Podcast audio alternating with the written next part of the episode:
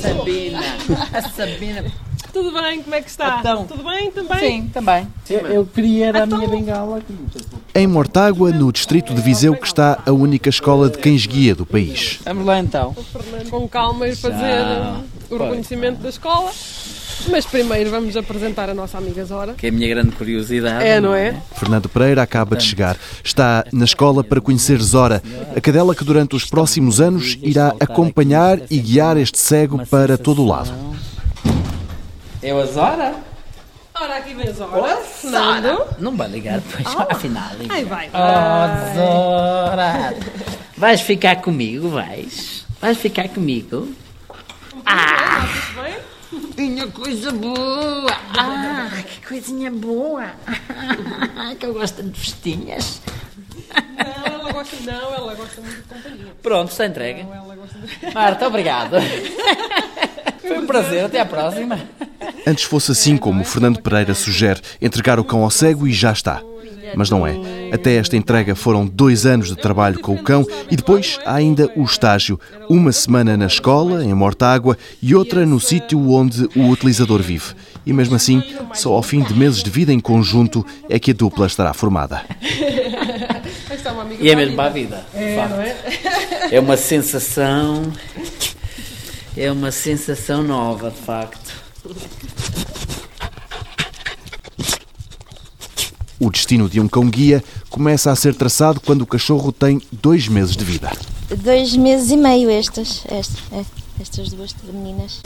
É com essa idade que vão para a família de acolhimento. Estão aqui só provisoriamente, não, porque eles já têm família até. Estas famílias de que a educadora Sabina Teixeira está a falar são os voluntários da escola de Mortágua e ficam com o cão à sua guarda até aos dois anos de vida. Durante esse tempo não têm de pagar seja o que for, nem a alimentação do animal, nem as eventuais idas ao veterinário. Mas têm obrigações. É suposto ensinarem-lhes o básico, onde fazer as necessidades, como portar-se bem, o senta, o deita e, para além disso, têm de levá-los para todo o lado. Para todo o lado mesmo, porque eu acho que é exatamente isso a nossa função. Ana Batista tem o labrador Mistral ao seu cuidado e aquilo a que os técnicos chamam socialização dos cachorros é a sua principal função. Uma vez tive um episódio com a Jeep no mercado da Figueira. Não me queriam deixar entrar. E pronto, eu ia com o cão, ele ia devidamente identificado com o colete. Eu tenho o cartão de identificação da Jeep que tem lá o meu nome, tem todo o decreto, tudo o que é necessário para as pessoas perceberem que é um cão que está a aprender e que tem de ajudar também, porque eu preciso de lhe dizer não, não podes fazer isso, não podes fazer aquilo, ensinar o cão a estar, não é? Porque depois não é quando for com uma pessoa invisual que ele vai ter essa, essa noção. Pronto, ele tem de fazer esse trabalho antes, que é o que nós chamamos de socialização. E uma vez nessa situação na Figueira não me queriam deixar entrar, foi assim um bocado, pronto. Tivemos ali um bocadinho de, de rebuliço, mas eu depois também tive de dizer não, eu vou entrar. É de lei. Não só os cegos podem entrar com os seus cães-guia em quase todo lado, como também as famílias que os acolhem podem e devem fazê-lo para melhor educar o cachorro e até testar os limites do cão. Para além disso, é suposto darem mimos, sim, mas com limites. 走啊 Olá! Pronto, Tá ele está-se a portar bem, mas temos de resolver aqui alguns assuntos. Não vamos resolver. Tiago Vicente é o pré-educador da Escola de Cães-Guia de Mortágua. É ele quem, durante os primeiros dois anos de vida do cão, faz a ponte entre as famílias e a escola. Temos que controlar a alimentação deste cão. É Tiago quem tem de chamar a atenção das famílias adotivas quando alguma coisa precisa de ser afinada. A Beatriz, que cuida do Mistral, vai ouvindo o sermão. A outra situação, para mim esta é mais, mais preocupante em termos de trabalho, é o cão tem uma dificuldade brutal em estar sozinho. Nós deixamos-lo no parque e ele começa, se estressa, está sozinho. Eu- Ele pode-me estar a ver, estou a 10 metros dele e ele está, ele está a chorar, está a roer. a- Há uma ansiedade de separação. O cão tem cerca de um ano e meio e por isso está numa fase da vida em que já só está com a família de acolhimento aos fins de semana. É um afastamento gradual. Beatriz Batista admite que a separação custa, mas vai ganhando algum calo. Nós estamos habituados que eles têm de ir para a escola para aprender e que eles não são nossos, nós só estamos a, a- ajudar a escola. Mas custa sempre, mesmo quando entregamos cães, já não é a primeira vez que eu tenho de entregar e custa sempre, não é? Porque nós de alguma maneira acabamos por nos afeiçoar a eles. Ana, a mãe, diz o mesmo. Quando o Mistral fizer dois anos e se for embora de vez para viver com um cego, o coração vai ficar apertado, mas ela é a primeira a admitir que as famílias de acolhimento não estão ali para outra coisa. Quando nós entregamos o UKI, a Jeep e o Mistral, que há de ser para o ano, vai nos doer muito, dói sempre, não é? Mas hum, nós devolvemos o que não é nosso. E vamos devolver o cão porque ele vai fazer um trabalho que nós colaboramos e depois é aquela sensação, eu não sei como explicar, mas é uma sensação tão boa. Uma sensação de dever cumprido e de sacrifício em prol dos cegos que passa por muitas aventuras. Algumas aflições nem chegam aos ouvidos da direção da escola. Fátima Moital só muito depois contou aos educadores o que aconteceu à cadela Osíris, que quando ainda era cachorra se perdeu na aldeia de Monte Redondo. Ao cimo deste quintal tenho um irmão meu e a Osíris foi para a casa dele para ser acompanhada. Depois desapareceu de casa dele, fugiu e foi ao senhor prior. E a cadela foi amostada, que antes dizia-se mandar amostar na igreja. E a cadela foi amostada do altar abaixo, explicou-se. E a cadela estava em casa de um primo nosso ali, que não sabia de quem era a cadela, mas ouviu na missa e a cadela apareceu. Mas está a ver eh, a aflição. Medo que se repetiu noutra altura com outro cão. Outra cadela que teve ali, ali foi a casa da minha irmã, e ela tinha lá umas pastilhas dos ratos, e ali engola a pastilha, ela telefona-me imediatamente, olha que ali engoli uma pastilha, dá-lhe já ir ao oxigenado, ela vomitou logo a pastilha. Mas estas coisas a gente não conta à escola, mas são aflições que nós passamos com os animais. Porque são cães de muita responsabilidade. Eu, se fosse um cão normal, o meu irmão de certeza que não ia mandar a mostrar ao senhor prior o cão na igreja, mas achou e entendeu. E os cegos que recebem estes cães agradecem o esforço das famílias. Mariana Rocha, do Porto, utilizadora da June e mãe da Joana, sublinha-lhes o sacrifício. Tenho por eles uma, uma admiração enorme, porque eles fazem um trabalho. Calma. Fazem um trabalho fundamental. Eu diria que é pelo menos 50% do trabalho do cão guia é feito pela família. O comportamento é muito importante eh, e eles eh, trabalham muito isso, não é? E quando o cão está impecável e maravilhoso e lindo, vai-se embora, não é? Eu, eu admiro-os também por isso, não só pelo trabalho que fazem, como pela a abnegação, o sacrifício que eles fazem depois por. eh, Eles já sabem isso tanto não, mas custar-lhes á com certeza, não é? O dia em que se separam do, do cão. O Uri?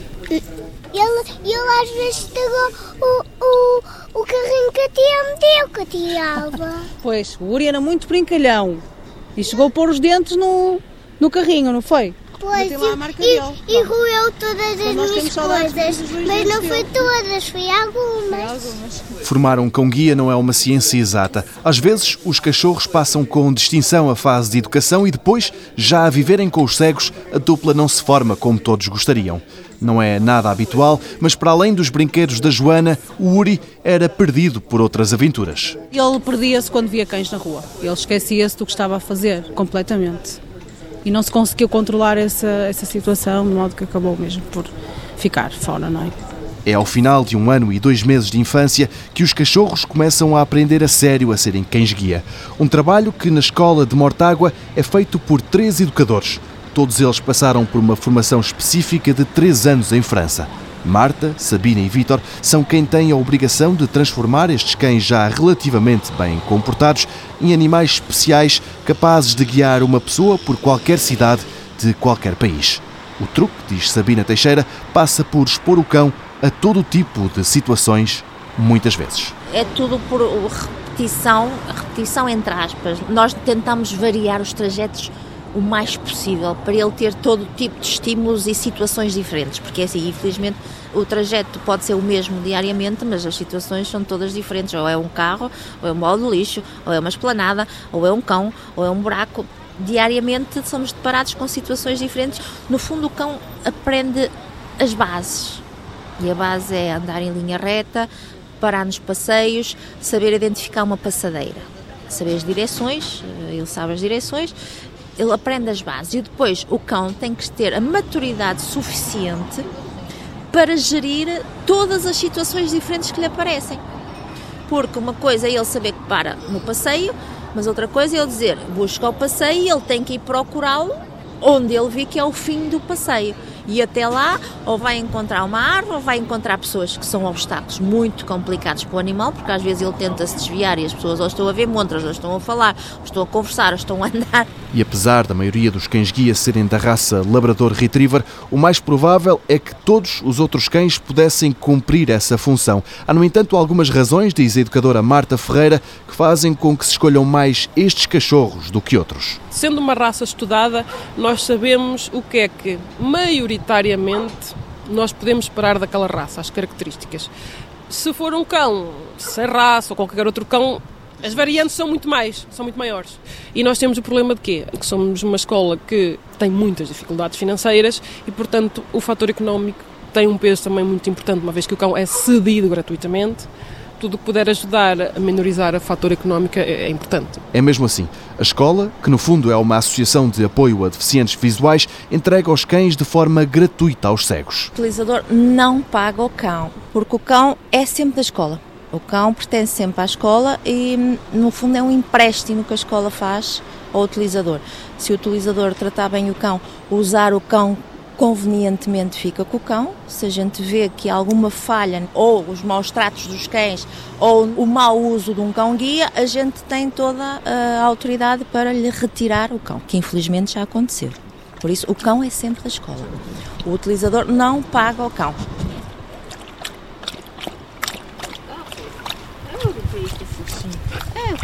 Focinho. Obrigada, olha. Obrigadinha, estás à vontade. Se tudo correr bem, as duplas formadas por esta escola duram 8, 9, 10 anos. E, no entanto, o cão, enquanto trabalhar, nunca pertencerá ao utente. Mas há um pagamento a ser feito. O cão é entregue gratuitamente.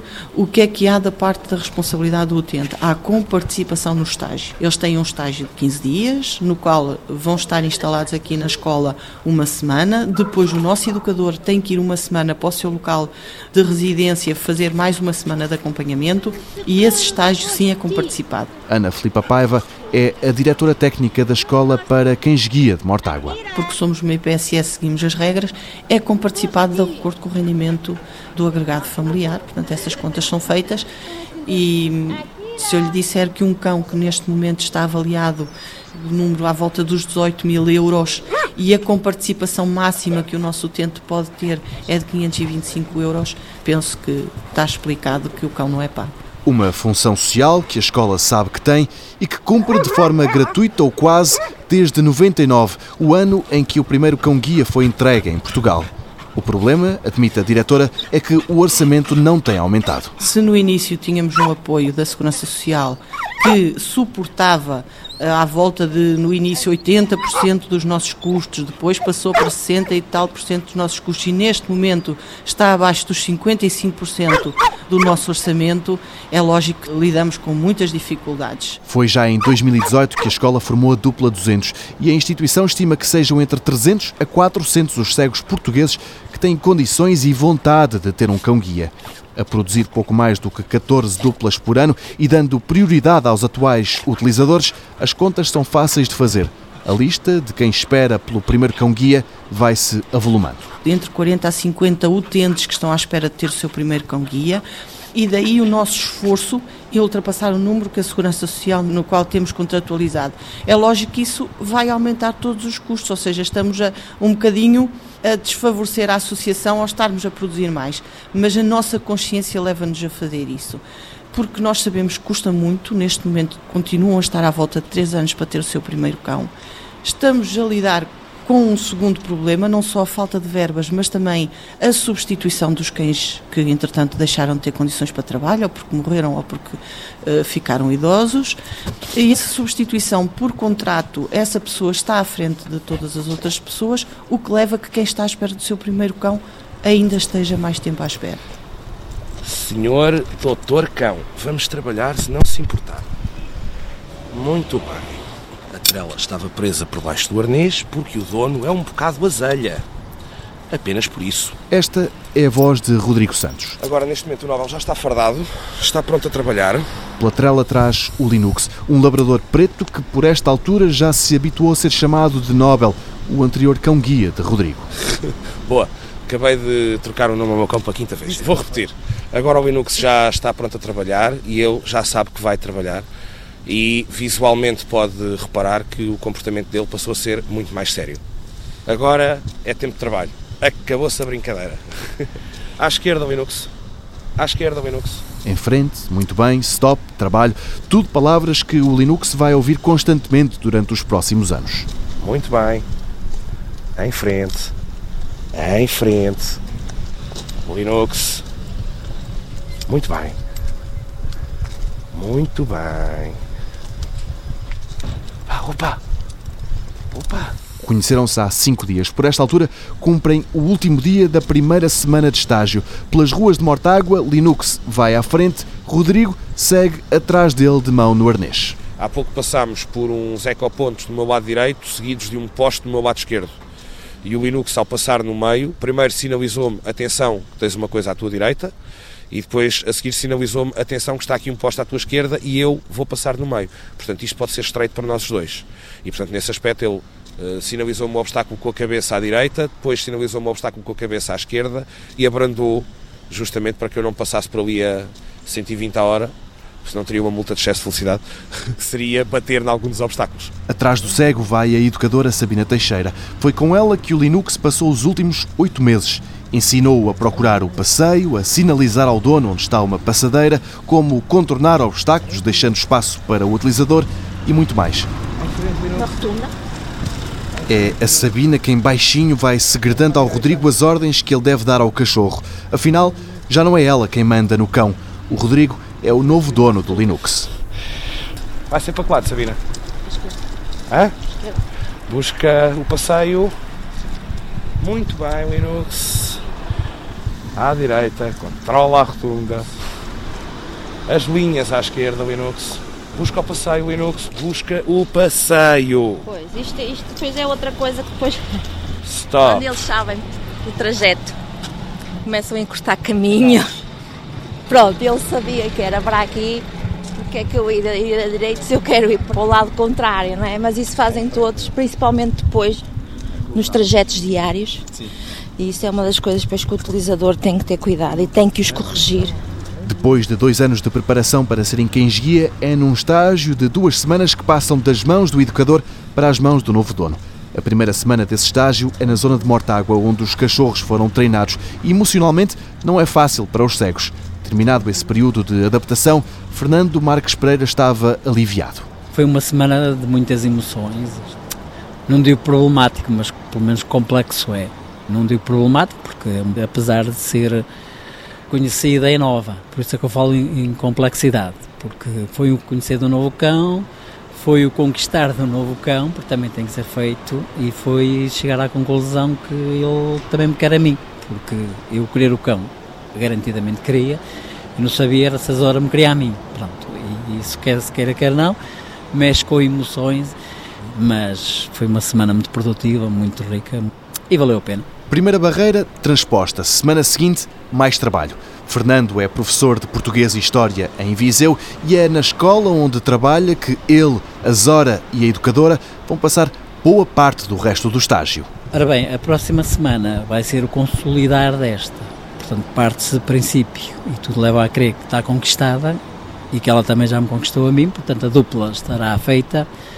O que agora vai ser necessário é consolidar essa dupla e, e vamos fazê-lo já no terreno onde ela vai trabalhar, que é Viseu. Portanto, ela agora vai começar a fazer os trajetos que depois futuramente irá fazer diariamente, quer de casa para a escola, quer da escola para casa e depois quer dentro da própria escola. Vão ser outros momentos muito, muito animados porque a criançada vai, vai adorar. Neste momento, senhores ouvintes da TSF, trata-se da comissão de um crime, invasão da propriedade privada. No entanto, em nossa defesa podemos dizer que este crime é cometido em estado de necessidade, ou neste momento em estado de necessidades do cão. Faz besonha, Linux. Eu gosto é do verão, de passear por aí com o meu cão. Vai, vai à besonha, Linux. De irmos os dois para a praia, pois é ele quem leva o garrafão. Vai à besonha, Linux. Diz-se besonha por duas ou três razões. A besonha tem origem no francês besoin, necessidades. E porquê é que se chama besonha e não se diz cocó ou necessidades? Primeiro, necessidades é uma palavra muito comprida para um cão. Os cães em geral compreendem palavras de duas, três sílabas. E então daí besonha. E por que não cocó?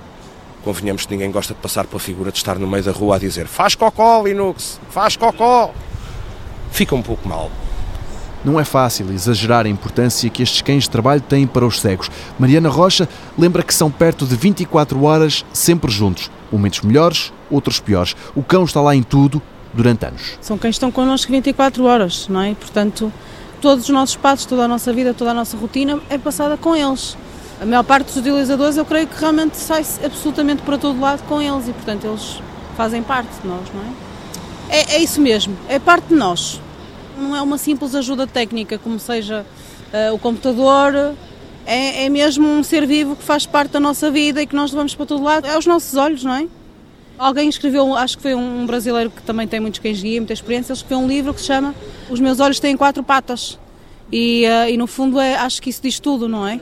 é? é? isso que se passa. E no entanto é até mais do que isso. Estes cães dão mundo aos cegos. Faz toda a diferença.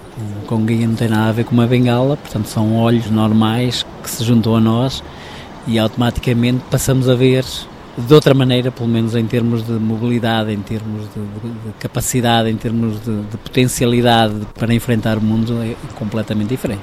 Muda a forma como os deficientes visuais enfrentam o mundo e muda também a forma, diz Rodrigo Santos, como a sociedade se relaciona com os cegos. A principal alteração que qualquer utilizador sente quando passa a ter um cão-guia é que ele deixa de ser o ceguinho, o coitadinho, ok, eu deixei de ser o centro, eu passei a ser uma pessoa, deixei de ser o desvalido, deixei de ser o que não tem capacidades, para passar a ser aquele tipo que acompanha este ser que tem uma missão extraordinária. Carlos Lopes tem precisamente a mesma experiência. Eu lembro-me que, anda a rua esquerda, quando trabalhava em Alverca, trabalhei em Alverca, eu morei muito, muitos anos em Alverca.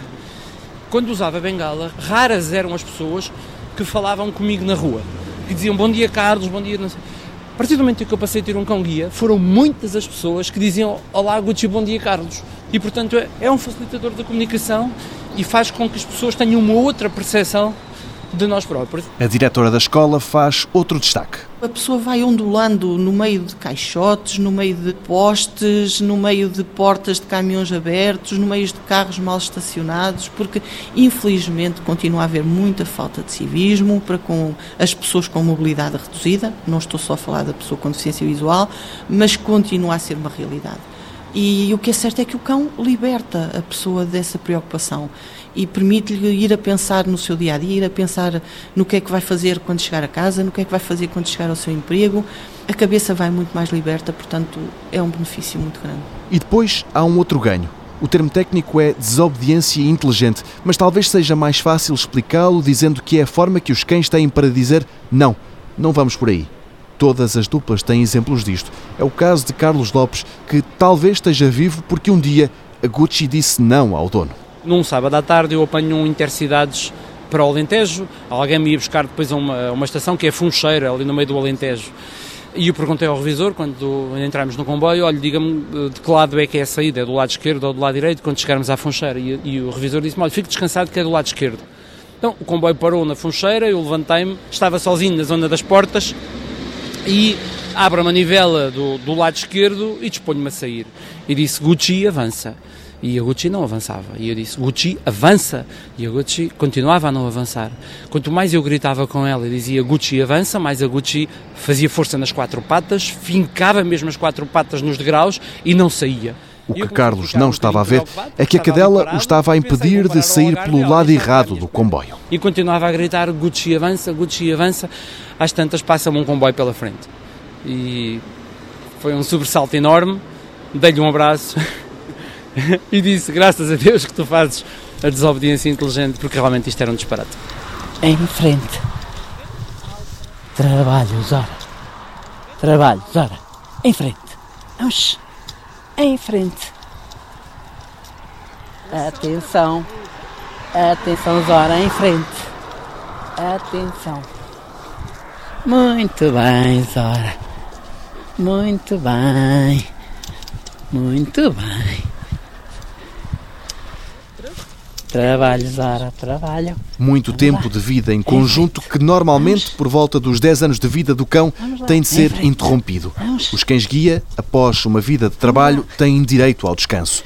Não há volta a dar-lhe, diz Ana Filipa Paiva, estes cães também se aposentam. Chega um momento em que eles, de facto, têm direito à sua reforma ou porque já deixaram de conseguir subir ou descer, ou porque perdem as suas qualidades de audição eh, e, de concentração no trabalho, estão cansados, já não é com aquela alegria que eles veem o seu utilizador a pegar no arnês e, e, vão logo todos prontos para colocar o arnês porque sabem que vão sair para trabalhar e têm que ser reformados. Na altura da reforma de um cão-guia, há várias hipóteses. A preferível é que fiquem com os cegos. Carlos Lopes, o mais medalhado dos atletas paralímpicos portugueses, teve sorte. A Gucci pôde ficar com ele até ao fim. Acabou por ficar em casa dos meus pais e teve todo o mimo e todo o carinho e todo o acompanhamento que merecia até ao fim da vida e, e, sempre que possível eu, eu ia visitar os meus pais e, portanto, sempre que visitava os meus pais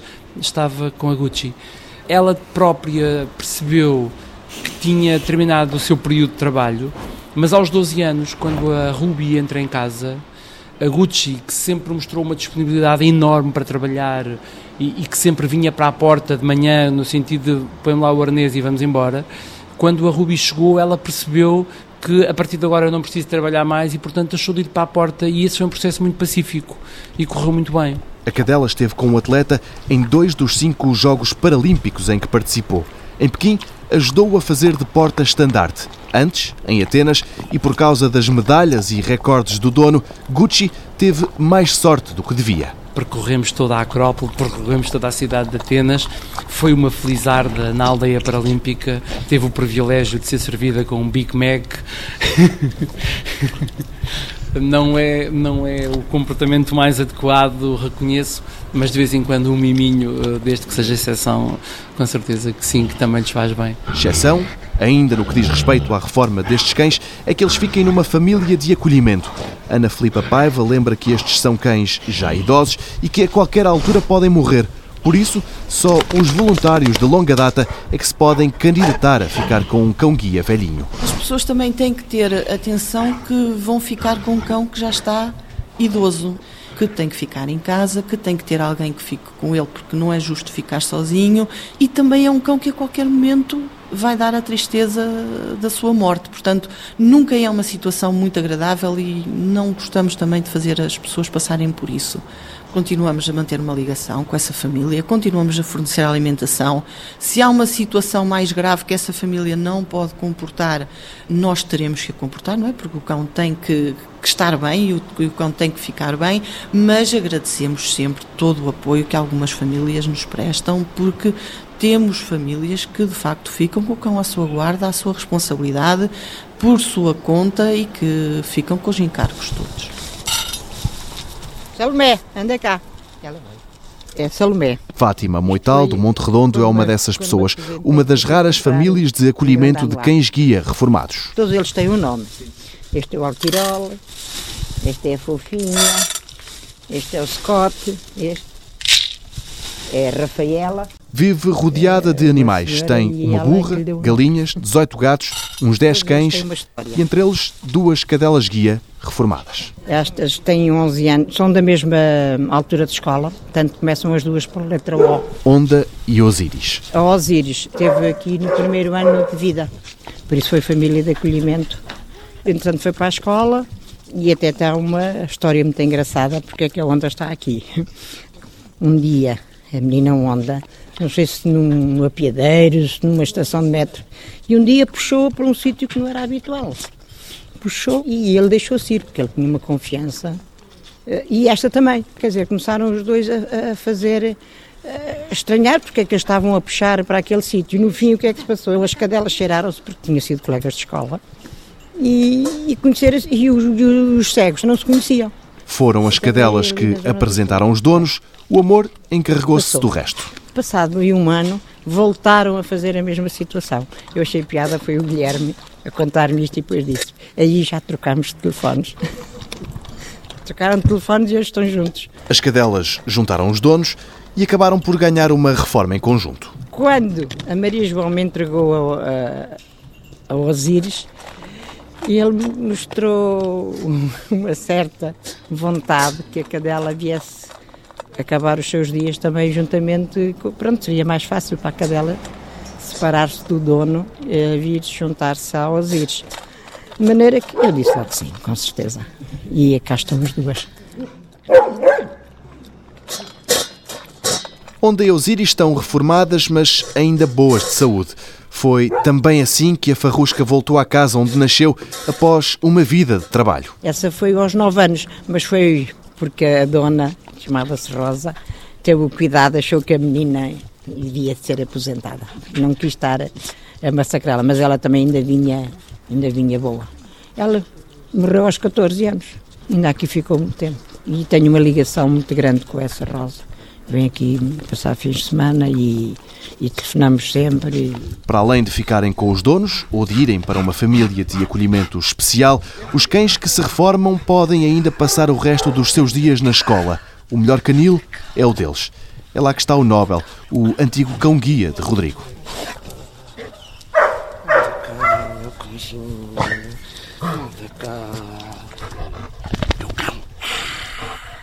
Que belo cão! Que belo cão! Nobel, Nobel. Vamos dar aqui uma guloseima ao Nobel, vamos. Vamos. Vamos dar uma guloseima ao Nobel. Vamos. É uma guloseima canídea. Uma guloseima para quem? O dono trouxe de propósito para o cão. Nobel, opa. O Nobel está bom? Está bom, cão? O dono está cheio de pelo. Mas o dono gosta do Nobel. Gosta muito do Nobel. Meu cão. Ih. Oh, opa. E encontros como este, entre Nobel e Rodrigo, proporcionado por mais uma ida à escola de Mortágua, são sempre emotivos. Eu sou um ser humano, consigo suportar um bocadinho o afastamento dele. Naturalmente, ainda, ainda hoje dói, mas nós temos que, acima de tudo, pôr não só a nossa própria segurança e a funcionalidade dele, mas também a própria saúde dele e o próprio bem-estar dele acima de tudo, não é? Mas, acima de tudo, sei que ele está bem. E isso é o mais relevante para mim. Sei que ele está a ter uma vida de descanso como merece um cão que me dedicou a vida toda. Viveram nove anos e meio juntos, são velhos amigos. Não sei, o futuro a Deus pertence, mas previsivelmente ficará na escola, porque ele já está na escola há alguns tempos, e previsivelmente ficará pela escola. Daqui a uns anos, se tudo correr bem, porque isto é muito giro, os cães, quando voltam à escola, voltam à escola em final de vida, e há cães que vieram para cá e que cá estiveram com doenças terminais e depois aguentam-se aqui não sei quantos anos. Isto é prova de que os ares do campo fazem mesmo bem e é prova de que eles são efetivamente aqui bem tratados, não é? E eu já sei que daqui a uns anos o Nobel seguirá o caminho que todos os cães seguem. E que é normal e que nos cabe a nós aceitar. E que é a parte mais ingrata. É que a nossa vida é infinitamente maior que a deles. Resta-nos a consolação que enquanto eles tiveram e enquanto tiveram essa vida, nós demos o máximo de nós a eles, era o mínimo que podíamos fazer por um cão que deu o máximo dele a nós próprios. Não é fácil para o Rodrigo não se desfazer em lágrimas à frente do seu antigo cão. Entre as festinhas e os abraços que tem para lhe dar, há a oportunidade para oferecer mais uns biscoitos ao velho amigo. Rodrigo admite que uma das guloseimas que deu ao cão foi encomenda da namorada. Ela, ela tem sempre associado a todas as saídas em que está comigo, tudo o que seja em que está comigo, todo o período que estamos em casa juntos, o Nobel estava connosco e, portanto, sim, ainda hoje para nós é sempre muito difícil. Para nós os dois é difícil pensarmos, ok, o Nobel já não está cá. E a única coisa que acaba por ajudar e por facilitar um bocado isso é por sabermos que ele está bem. Nunca tive dúvidas disso e hoje acabei por comprová-lo, não é? O Nobel está bem, está feliz. É verdade. Está com um bom aspecto, sim, mas este ar, esta maneira de ser, conta o Rodrigo, já vem de longe enfrentou fases, tanto fases muito alegres como fases bastante sombrias na minha vida. Ele esteve sempre ao meu lado, sempre, e sempre com aquela boa disposição. E o Nobel ensinou-me uma coisa que eu nunca mais me esqueço. Eu tinha o Nobel há dois ou três dias, tinha acabado finalmente o estágio e estava a caminho do trabalho. Eu, na altura, trabalhava por turnos e era o segundo ou terceiro dia seguido em que eu ia entrar às oito da manhã e era um domingo. E se havia coisa que não me apetecia era sair de casa nesse dia. E de repente eu vou a fazer o percurso que tinha que fazer a pé até a estação do comboio e apercebo-me que o Nobel vai ao meu lado e que vai todo contente a abanar a cauda. E é daquelas ocasiões em que nos passa mesmo assim um flash pelo cérebro e dizemos: Epá, mas ele está feliz, para que é que estás a complicar? Ele está feliz, é o mais importante. E, é, e ainda hoje, no caso do Nobel, é o mais importante. E hoje comprovei-o. Ele está feliz. Ok, já não está contigo. Ele está feliz.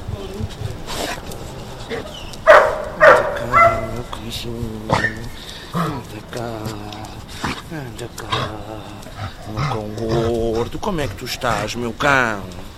Como é que tu estás? Tu já viste que tens aí uma coisa para ti? Eu já te dou. Calma. Agora quero falar contigo. Quero que me contes as tuas novidades caninas. O que é que se passa aqui na escola? Conta-me. Hum? Conta-me o que é que se passa aqui na escola. Conta-me. Está tudo bem, meu grande cão? Está. Nobel.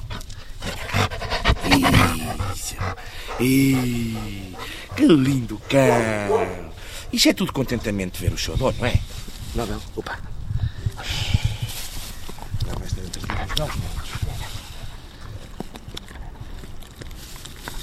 Ó oh, dono, eu estou aqui na minha escola, que agora é o meu lar da terceira idade.